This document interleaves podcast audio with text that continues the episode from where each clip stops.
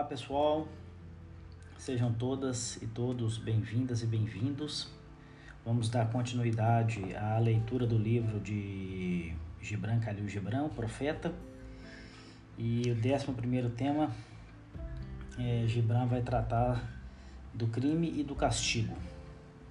Então ele é um capítulo extenso, um pouco mais extenso também do que os demais do livro. E também, mais uma vez, ele trata de uma forma muito profunda. Vamos à leitura. Então, um dos juízes da cidade acercou-se e disse: Fala-nos do crime e do castigo. E ele respondeu, dizendo: É quando vosso espírito vagueia sobre o vento que vós, sozinhos e desprevenidos, cometeis delitos contra os outros e, portanto, contra vós mesmos. E, para redimir-vos do mal cometido, devereis bater à porta dos eleitos e esperar algum tempo antes de serdes atendidos.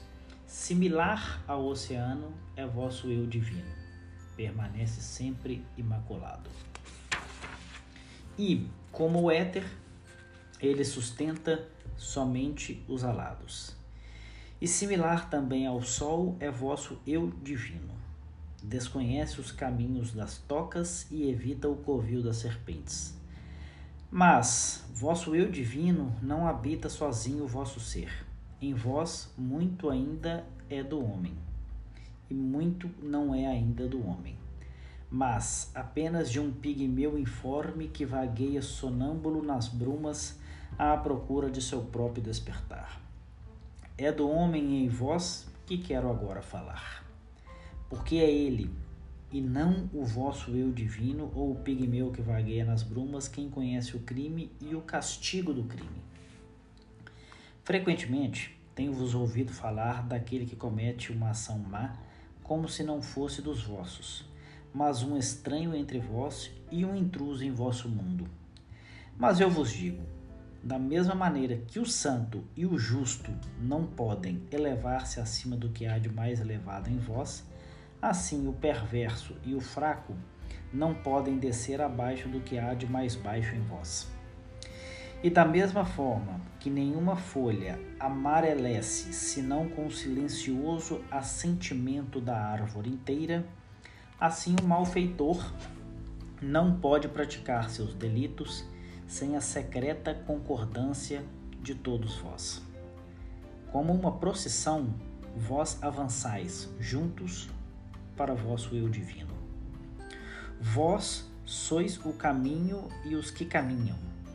E quando um dentre vós tropeça, ele cai pelos que caminham atrás dele, alertando-os contra a pedra traiçoeira. Sim, e ele cai pelos que caminham adiante dele, que, embora tenham um pé mais ligeiro e mais seguro, não removeram a pedra traiçoeira. E ouvi também isto, embora a palavra pese rudemente sobre vossos corações. O assassinado é censurável por seu próprio assassínio, e o roubado não está isento de culpa por ter sido roubado, e o justo não é inocente das ações no iníquo. Sim, o agressor é, muitas vezes, a vítima do agredido. E o mais comumente ainda, o condenado carrega o fardo para o inocente e o irreprovável. Vós não podeis separar o justo do injusto e o bom do malvado, porque ambos caminham juntos diante da face do sol, exatamente como os fios brancos e negros são tecidos juntos. E quando o fio negro se rompe, o tecelão verifica todo o tecido e examina também o tear. Se um dentre vós põe em julgamento a esposa infiel, que pese também na balança o coração de seu marido e lhe meça a alma com cuidado. E aquele que deseja fustigar o ofensor, que examine a alma do ofendido. E se um dentre vós pretende punir em nome da retidão e derrubar a árvore do mal, que observe as raízes da árvore. E, na verdade, verá as raízes do bem e do mal, do frutífero e do estéril, entrelaçadas no coração silencioso da terra.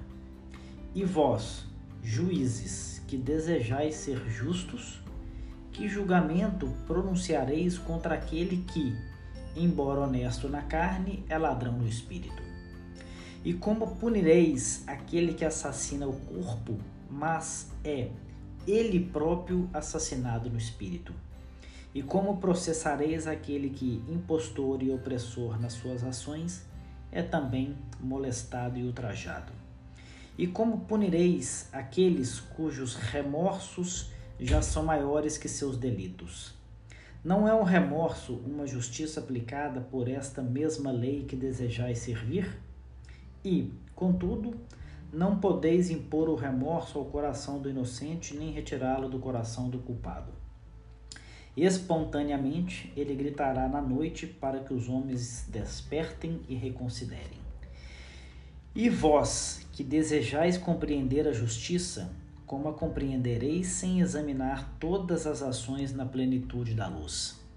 Somente então sabereis que o ereto e o caído são o mesmo homem, vagueando no crepúsculo entre a noite de seu eu pigmeu e o dia de seu eu divino e que a pedra angular do templo não supera a pedra mais baixa de suas fundações. Fim da leitura. Um capítulo um pouco mais extenso, também muito profundo. E